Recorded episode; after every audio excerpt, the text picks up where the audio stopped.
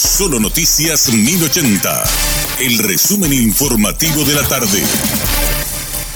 Hola, soy Richard Toñanes y este es el resumen informativo de la tarde. La fiscal Katia Huemura informó que un solitario sicario realizó un total de 10 disparos, de los cuales 8 impactaron en el cuerpo del periodista Humberto Coronel en un atentado ocurrido en la tarde de este martes en la ciudad de Pedro Juan Caballero. Está cerca la víctima donde va frenando lentamente y así con la motocicleta andando pero lentamente procede a realizar disparos a la parte del costado entre brazos, brazos y, y debajo del brazo y al caer la víctima él procede a realizar disparos también en la parte del tórax, a la altura del corazón y se retira del lugar y gira hacia la mano derecha aquí en la ciudad hacia el hospital regional.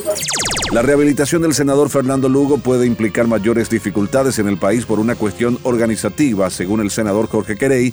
Su médico de cabecera por esta razón afirmó que es mejor trasladarlo a Argentina. Explicó que la rehabilitación en Paraguay implicaría tener que trasladarlo dos a tres veces en la semana desde su casa a los centros médicos para diferentes tratamientos, ya que en el país no hay ninguno que tenga un equipo multidisciplinario para la atención que requiere el exmandatario. La Cámara de Senadores rechazó el veto del Poder Ejecutivo al proyecto de ley de incentivos y promoción del transporte eléctrico en el Paraguay. Ahora pasa a manos de diputados.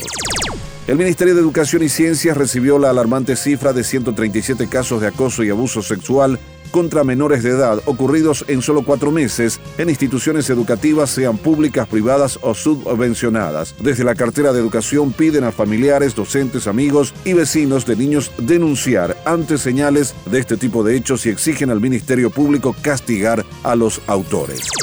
Un total de 83 pobladores dedicados al rubro de la pesca comenzarán a cobrar un subsidio en concepto de compensación económica mientras duren las actividades del dragado en las obras de la Costanera Sur, que serían de 25 meses aproximadamente, conforme al cronograma de trabajo de la contratista en la zona, más tres meses de búsqueda de recomposición del ecosistema. Recrudeció la violencia de la dictadura cubana contra la población. Una ONG registró 327 acciones represivas en el mes de agosto. Al ya notable panorama contra activistas de derechos humanos y periodistas, se suma la utilización de la fuerza bruta contra ciudadanos que protestan por la falta de luz o alimento, señaló el Observatorio Cubano de Derechos Humanos.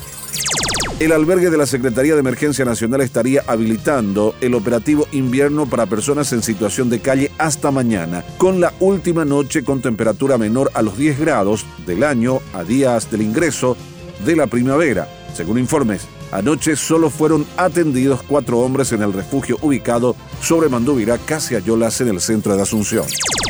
Una bebé de cinco meses falleció este martes en la localidad de San Alberto del Paraná a raíz de un grave cuadro de deshidratación. La misma fue trasladada de manera tardía por sus padres para recibir atención médica. El doctor Javier Enríquez, director médico de dicho centro asistencial, manifestó que ya no se pudo hacer nada para salvar a esta bebé debido a que llegó tarde y ya sin signos de vida. Este fue nuestro resumen informativo, te esperamos en una próxima entrega. La información del día aquí, en Solo Noticias 1080.